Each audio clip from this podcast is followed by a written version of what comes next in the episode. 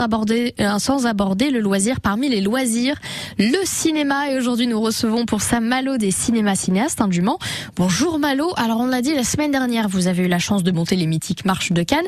Donc, on en avait déjà parlé, on avait présenté ce que c'était. Vous nous présentez chaque dimanche ce que vous avez retenu de tous les films. Vos trois coups de cœur. Alors, on a vu le premier dimanche dernier ce que c'était comme coup de cœur. Votre premier coup de cœur, c'est quoi celui du jour, Malo? Deuxième film qui n'a pas eu de prix, mais qui, à mon sens, celui pour le coup est beaucoup plus facile et évident. Euh, Christian Mungiu, réalisateur roumain, qui est toujours reparti avec un prix de ses passages en compétition à Cannes. Il avait eu la Palme d'Or pour euh, un film sur l'avortement qui s'appelait 4 mois, 3 semaines et 2 jours.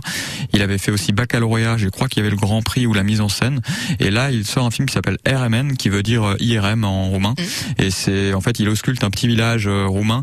Et en fait, c'est la métaphore de l'Europe, et notamment sur le racisme, où on va, en fait, ce petit village se retrouve à embaucher deux salariés, je crois, sri-lankais, dans une petite usine euh, d'abattoir de poulet.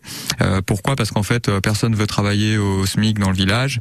Du coup, ils sont obligés d'embaucher des salariés étrangers. Mm. Et l'arrivée de ces étrangers, qui sont pourtant très bosseurs, qui s'intègrent, etc., va créer tous les relents xénophobes, racistes qu'on peut avoir dans nos pays européens.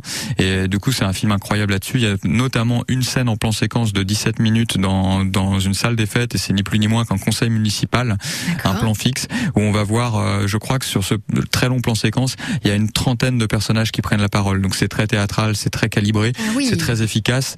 Et euh, donc c'est un très très grand film euh, en termes de mise en scène. Et pour moi, c'était euh, un client sur la Palme d'Or. Il était top 3 minimum et il n'a eu aucun prix. Donc la oh, preuve que le jury cette année était assez attiré je pense par un cinéma peut-être plus euh, euh, efficace. Tape à l'œil. Euh, c'était un jury composé de, beaucoup de jeunes acteurs réalisateurs et, et peut-être ça a joué. Donc voilà c'était l'un des films pour moi qui, qui était les plus forts de ce que j'ai vu à la compétition et qui en plus cochait la case de cinéma engagé tout en tout en étant un film assez magistral en mise en scène donc été surpris de ne pas le voir cité mais c'est pas grave encore une fois ce sera le public qui jugera et je suis sûr que c'est un film qui marchera grandement lors de sa sortie Bon, bah, on va suivre votre avis. Alors, merci beaucoup, Malo.